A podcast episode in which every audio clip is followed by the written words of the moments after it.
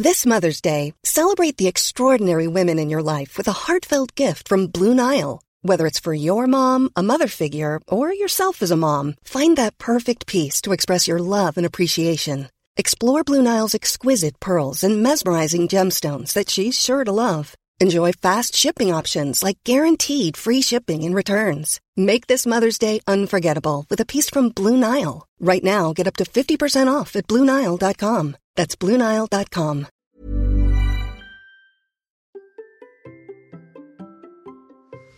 Pour qui courons-nous? Pour nous ou pour les autres? C'est une question difficile mais essentielle à se poser et on va essayer d'y répondre. Allez, c'est parti. Bonjour, bonjour mes champions et mes champions, c'est Bertrand, bienvenue dans ce nouveau numéro du Conseil. Tous les samedis, je vous propose un épisode qui est une réponse à une question reçue sur la course, l'entraînement, le mode de vie, le mental, la préparation des objectifs et l'organisation. C'est un bout d'un format question-réponse plus long que je propose tous les vendredis dans le Hamster Running Club, la communauté bienveillante autour du podcast, pour vous aider à relever vos défis personnels. Le lien est bien entendu dans les notes de l'épisode. Et cette semaine, la question a été posée en audio à la fois dans le Hamsters Running Club, mais aussi sur un nouveau format audio que je propose. Donc, si vous voulez en faire de même, je vous mets le lien dans les notes de l'épisode. Vous pouvez, sur, suivant le lien, en fait, enregistrer votre question directement en audio. Et j'avoue que cette question-là n'est pas facile. Alors, je vous laisse écouter la question et puis on va essayer d'y réfléchir ensuite. Salut Bertrand, bah écoute, euh, je teste ce nouveau support euh, pour toi. C'est Guillaume, euh, Goumi Runner 38. Et la question c'était, êtes-vous certain d'être motivé de courir pour vous-même et non pas par ou pour les autres? Je pense que c'est une bonne question euh, pour tout le monde qu'on devrait tous se poser. Voilà, si tu as un petit moment à accorder à cette question pour tout le monde, ce serait, ce serait sympa. Allez, ciao. Bon bah écoute, merci Guillaume pour cette question. C'est vrai qu'elle n'est pas facile. C'est un peu le genre de question pour lesquelles on répond euh, bon bah vous avez 4 heures, on attend une thèse, une antithèse, une synthèse. Alors on va pas le faire en 4 heures, on va essayer de le faire en 5, 10, 15 minutes, hein, le plus rapide possible. Mais cette question est au cœur de la motivation et touche au sens que l'on donne à ce que nous faisons. Et c'est un sujet dont j'ai beaucoup parlé. On pourrait revenir sur les épisodes sur la motivation, sur les épisodes autour du coureur Toltec aussi. Vraiment, ça fait partie du sens profond de la motivation, de l'hypermotivation. Le sens profond, c'est vraiment ça. Nous savons tous que nous avons une motivation qui peut être interne, mais aussi externe. Et c'était un concept qui a été défini notamment en 1975 par le psychologue américain Edward Deci. Alors, Deci, Ryan Deci sont des chercheurs qui ont beaucoup travaillé sur les sources de motivation. Si vous faites de la préparation mentale, on vous en a souvent parlé. Ça fait, c'est c'est les, grands chercheurs qui ont énoncé en fait de nombreux concepts sur la motivation, qui ont étudié. Et donc, dans ma formation en préparation mentale, euh, bien sûr que ces théories-là, je les ai vues, je les ai étudiées. Et en fait, c'est vrai que Dossi avait vu deux motivations, l'intrinsèque et l'extrinsèque. Et on en a souvent parlé, vous en entendez souvent parler. Je pense que dans vos séminaires d'entreprise sur la motivation, si vous en avez fait, vous en avez déjà entendu parler aussi. C'est deux forces qui orientent les comportements et les actions de chacun. Euh, une force interne, dont le but est la recherche du plaisir, c'est la motivation intrinsèque. Et puis c'est une force externe qui oblige à agir en réponse à une circonstance extérieure, la motivation extrinsèque. Ça, c'est la définition euh, vraiment euh, scientifique. Et on va dire qu'avec la motivation intrinsèque, nous n'attendons pas une récompense de l'extérieur, nous recherchons un plaisir personnel. La motivation intrinsèque pousse à se surpasser, à faire des efforts. À l'inverse, la motivation extrinsèque, c'est un peu la carotte et le bâton. C'est-à-dire qu'en fait, on fait des choses parce qu'on nous a demandé de les faire et on veut des félicitations ou alors on veut des louanges et des félicitations, même si on nous a rien demandé, mais en fait, on cherche une forme de reconnaissance. Et on sait que on a un petit peu des deux. Souvent on les oppose, mais pour ma part, je ne les oppose pas car je pense que nous avons besoin des deux et que finalement tout ce que nous faisons est un équilibre entre les deux. C'est un peu comme le vélo. Hein, le vélo, vous penchez une fois à droite, une fois à gauche, mais ça reste un équilibre. Hein, c'est, euh, vous pouvez pas rester pile au milieu. Vous pouvez pas avoir 50% de l'un, 50% de l'autre. Il y a, enfin, ça s'équilibre un petit peu. Dans les virages, vous allez avoir plus de l'un, plus de l'autre pour tourner. Et puis, vous pouvez pas avoir que l'un ou que l'autre, parce que sinon vous tombez. Si vous êtes, euh, si vous penchez trop à droite, vous tombez. Si vous penchez trop à gauche, vous tombez. Mais c'est vrai que quand vous penchez à droite ou à gauche, bah, vous allez dans une direction ou dans l'autre. Et ben, je pense que ces histoires de motivation externe et interne, c'est un petit peu pareil. Savoir si nous faisons les choses pour nous ou pour les autres. Ben, j'ai envie de dire, euh, ça va dépendre un petit peu des, cas. Il y a des fois, ça va être un petit peu pour l'un, un petit peu pour l'autre. Et puis, c'est comme ça qu'on va tourner plutôt à droite, plutôt à gauche quand on cherche des défis. Et parfois, ben, on a plus des motivations internes que externes. Et parfois, c'est totalement l'inverse. Et je crois vraiment, je le dis, que nous avons besoin des deux. Vraiment des deux. Par exemple, sur mon 24 heures, ma motivation était vraiment une motivation interne pour fêter mon anniversaire d'une belle manière. Mais je ne peux pas nier que j'ai apprécié les félicitations que vous m'avez tous envoyées. Avant la course, pendant, après, vraiment. Et puis j'ai eu des remarques dans la famille et tout, en me disant bravo champion, on est épaté, etc. Je peux pas nier que ça m'a fait vraiment plaisir. Donc je l'ai fait pour moi d'abord, hein, vraiment d'abord pour moi. Mais quand même, je me dis que euh, la, récompense, vraiment la reconnaissance, eh ben, m'a fait plaisir aussi. C'est pour ça que je dis qu'on peut pas notamment euh, euh, dire c'est que l'un que l'autre. Mais vraiment, je n'aurais pas eu la motivation de m'entraîner à autant de plaisir si je ne m'étais concentré que sur la partie félicitations venant de l'extérieur. Ça, c'est un élément qui est vraiment important.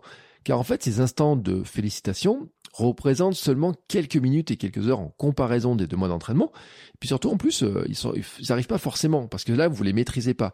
En fait, ça peut euh, déjà, les gens ne sont pas obligés de vous les donner vraiment. Et puis, si vous ne réussissez pas, et eh ben vous les aurez pas, alors que vous êtes quand même entraîné. Et c'est pour ça qu'il faut vraiment rechercher le plaisir dans la préparation et dans l'action. Et euh, même si j'arrive pas au bout, que j'ai pris plaisir dans la préparation, dans le fait de l'avoir fait, ça c'est vraiment important. Si je ne prends pas de plaisir dans la préparation ni dans le fait de faire cette course de 24 heures, bah en fait il y a peu de chances que j'arrive au bout. Et donc il y a très peu de chances que j'ai les félicitations, d'ailleurs, parce que bah, finalement, comme j'arrive pas au bout, pourquoi quelqu'un me féliciterait alors que je suis pas arrivé au bout? Et oui, c'est ça un petit peu le problème de la motivation purement extrinsèque. C'est-à-dire que si on ne réussit pas, il y a très peu de chances qu'on ait euh, vraiment euh, la récompense, alors que pourtant on aura fait beaucoup, beaucoup, beaucoup d'actions. Et en fait, euh, là-dedans, on va y rajouter une petite dose de quelque chose, et je vais inviter l'ego. Oui, l'ego, c'est un sujet qui est un peu compliqué, parce que déjà on a un peu de mal à définir l'ego, mais on va dire que l'ego, c'est notre représentation personnelle de nous-mêmes, et notamment la part de nous qui s'agite quand nous sommes confrontés au regard des autres. Ça, c'est la définition d'Anthony Met, qui est aussi en préparation mentale.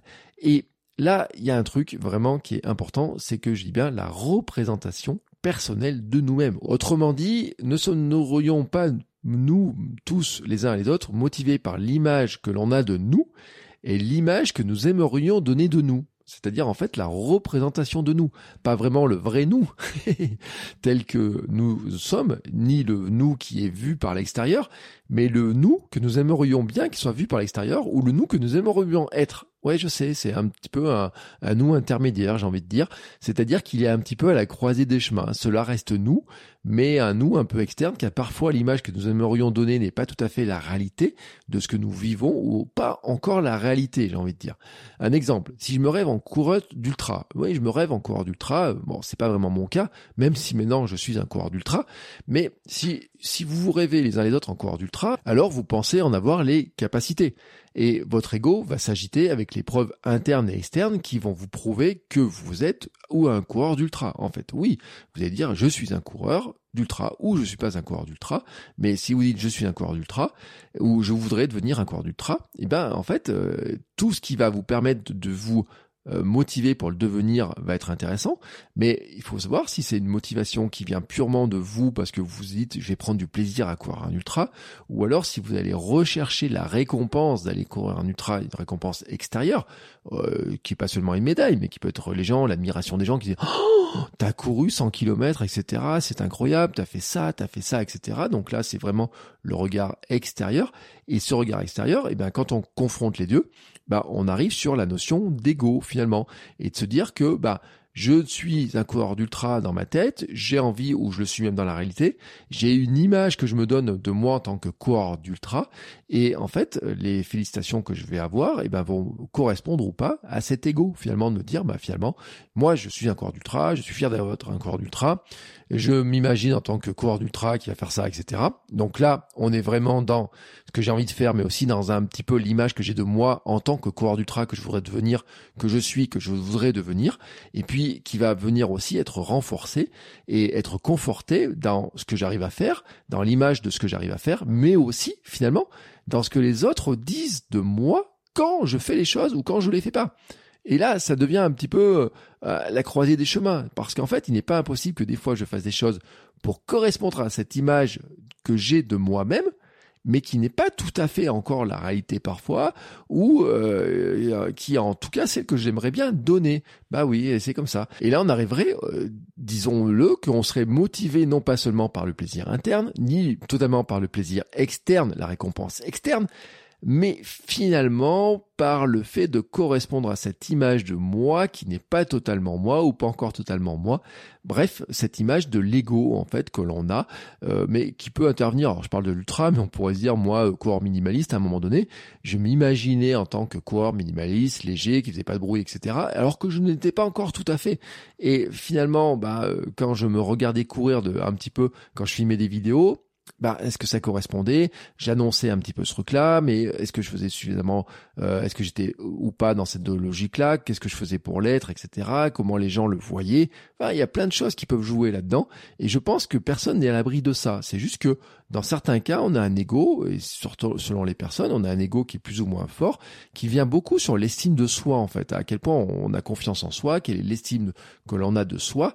Et ça, bah, c'est compliqué. Hein. Et la course à pied, on sait que le sport en général, ça peut nous renforcer, mais des fois aussi, ça peut un peu nous couler. Bah oui, on peut des fois se imaginer qu'on va avoir réussir une course, etc., que notre ego va s'agiter en disant bah ouais, euh, je vais réussir cette course, je vais arriver à le faire, je vais avoir du plaisir personnel à le faire, je vais avoir des louanges et autres, et puis eh ben, si on le réussit pas, eh ben, euh, se rend compte que finalement, bah, tout ce qu'on avait construit, toute l'image qu'on avait construite autour de ces objectifs et de ces défis-là, bah, se casse un petit peu la gueule. Et c'est compliqué, parce que les chercheurs et les philosophes ont beaucoup étudié ces questions, et je pense que l'idée, c'est vraiment de chercher l'équilibre. C'est-à-dire que si vous regardez toutes les philosophies, si vous regardez ce que les chercheurs en sciences sociales, euh, en philosophie et tout ont étudié, on peut pas dire qu'il y ait un consensus vraiment là-dessus. Il y a des débats euh, sur la tâche, l'ego, l'interne, l'externe, etc. Il y a beaucoup de débats là-dessus. Moi, je pense que c'est une question d'équilibre. En fait, que tous ces facteurs vont entrer en compte, que nous en avons besoin et que nous avons besoin de tous, en fait, et qu'il ne faut pas se laisser plus emporter par l'un que par l'autre, mais qu'il ne faut pas en laisser non plus de côté. En fait, il y a un petit peu une histoire de progression. J'ai envie de dire que, bien sûr, il faut chercher le plaisir interne dans ce que l'on fait, parce que je pense que c'est quand même le plus important, le pourquoi nous le faisons, mais que ça fait plaisir quand on a des félicitations qui sont externes et que on peut avoir besoin de cette reconnaissance externe, notamment dans la construction de soi, et puis dans finalement bah, comment ça vient nourrir notre ego, et que parfois bah, on n'est pas tout à fait encore le corps que nous aimerions être, et là je fais référence à l'ego, mais que le fait de d'avoir la motivation interne, de plaisir, le sens de pourquoi nous le faisons, nous permet de nous en rapprocher, et que d'avoir les félicitations externes, donc la motivation externe, nous permet aussi de nous conforter dans le fait que, bah oui, nous nous en rapprochons. Et c'est pour ça que, Guillaume, je te remercie beaucoup pour ta question, qui m'a bien pris la tête euh, en fait, pour tout vous dire, j'ai eu cette question il y a une dizaine de jours, j'ai laissé un petit peu mariner, puis je me suis dit quand même qu'il fallait que je m'en occupe un petit peu, mais je crois vraiment que c'est une question qui est fondamentale que tout le monde doit se poser, se dire que quand on choisit un objectif, est-ce que c'est un objectif qu'on choisit pour soi? Est-ce qu'on le choisit pour les autres? Ou est-ce qu'on le choisit finalement pour un truc qui est un peu intermédiaire, c'est-à-dire se dire que eh ben, par rapport à ce que nous imaginons être euh, en tant que sportif, nous devrions faire ça. Et ben parfois, euh, non, on ne devrait pas faire ça, parce que euh, même si on pense que par rapport à ce qu'on a déjà fait, etc., par rapport à l'image que les autres ont de nous, etc., on pourrait faire ça, cette espèce de pression externe, eh ben notre plaisir n'était pas là-dedans. Bah oui, c'est pas comme ça. Et j'ai vu des gens dans le 24 heures, et je conclurai là-dessus, des personnes en fait qui m'ont dit, bah moi avant je courais telle et telle distance, je faisais ça, et puis maintenant, je cours, je fais ça, des plus petites distances. Peut-être qu'en apparence, il y a des gens de l'extérieur qui vont se dire que ils ont peut-être régressé, mais que finalement, bah, ces personnes-là, quand on leur parle, elles me disaient, bah oui, mais moi j'y trouve plus de plaisir. Et est-ce que c'est pas ça le plus important D'avoir ce plaisir-là et d'être capable de se détacher parfois de ces regards extérieurs, de cette pression extérieure, de cet ego aussi que nous avons. Qui, moi, je, le dis un petit peu, hein, l'ego, c'est pas tout à fait nous, hein, c'est une représentation de nous qui n'est pas tout à fait nous. C'est compliqué de gérer toutes ces questions-là. Avec les réseaux sociaux, on rajoute une couche. Avec la représentation que nous avons, nous en rajoutons une couche. Surtout si vous êtes sur Instagram, sur Strava, où il y a des histoires de, euh, de temps, de records, d'images que nous avons, des photos, des posts que nous pouvons avoir, de la comparaison que nous avons tous les uns les autres. Euh, voilà, ça fait partie du grand jeu dans lequel nous vivons actuellement. Notre cerveau n'est peut-être pas totalement adapté non plus à être capable de gérer ça, hein, mais si nous avons un ego, si la nature nous a doté d'ego, si la nature nous a doté d'éléments de motivation interne et externe, c'est qu'à un moment donné, elle a jugé que nous en avons besoin pour notre survie. Donc nous devons faire avec. Voilà, c'est comme le stress et comme plein d'autres éléments. On peut considérer qu'on s'en passerait bien, mais en fait non. Si nous les avons, c'est que à un moment donné, ça nous sert à quelque chose. Alors il faut comprendre à quoi, pour chacun d'entre nous, à quoi ça nous sert pour chacun d'entre nous, de trouver ce fameux équilibre et de se dire que des fois, ben, on peut pencher de l'un ou de l'autre, mais que quelque part, c'est pas très grave tant qu'on ne penche pas que de l'un ou que de l'autre, parce que je vous rappelle que si vous penchez trois à droite ou trois à gauche en vélo, vous finissez par vous casser la gueule et que nous, on, on cherche tous un équilibre. Voilà, bah écoutez, cet épisode est fini, hein, je vous avais dit une quinzaine de minutes à peu près, je suis dans les temps. Ouf, ouf, ouf, ouf, ouf, j'ai pas mis 4 heures. Si aussi vous avez besoin de réponses à vos questions, vous pouvez venir dans le Hamsters Running Club pour venir les poser, bien entendu. Je répète, hein, tous les vendredis, je fais une session de questions-réponses en vidéo, vous voyez ma trogne, je vois les réponses, les questions qui sont là, j'apporte mes réponses. Le, fond de mes réponses, et il faut le savoir aussi que souvent je donne des réponses qui sont plus longues que ce que je vous ai donné là dans les épisodes publics. Hein. Souvent je vais plus dans les détails, je partage plus d'anecdotes personnelles, donc venez dans le Running Club, les liens sont dans la note de l'épisode.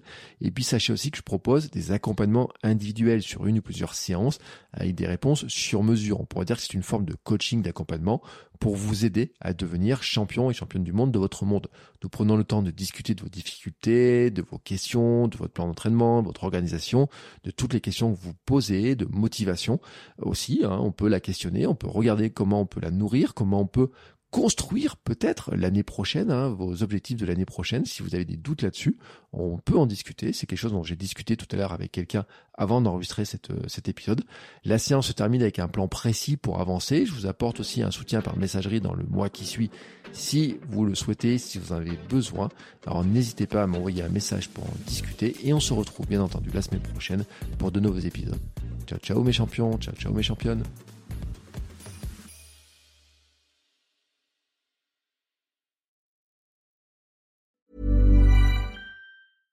Flexibility is great. That's why there's yoga. Flexibility for your insurance coverage is great too. That's why there's United Healthcare Insurance Plans.